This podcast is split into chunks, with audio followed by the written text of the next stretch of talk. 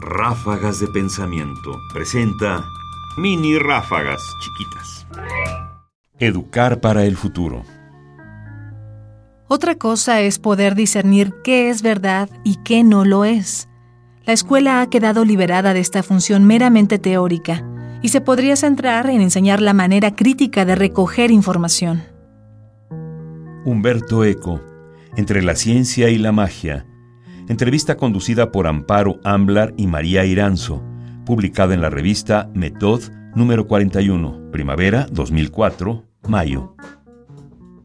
Podemos decir que en este mundo en que vivimos tan pleno de acceso a la información, con información tan abundante, en algún punto uno puede pensar lo que dice Eco, que la escuela lo que tiene que enseñar es a recoger críticamente la información más que a discernir qué es verdad de lo que no es.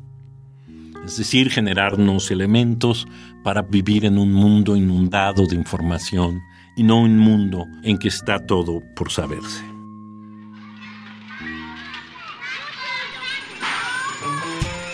Ráfagas de pensamiento ahora en www.ernestopriani.com. Búscalas en iTunes y Facebook. Comentarios: Ernesto Priani Saizó. Voces: María Sandoval y Juan Stack.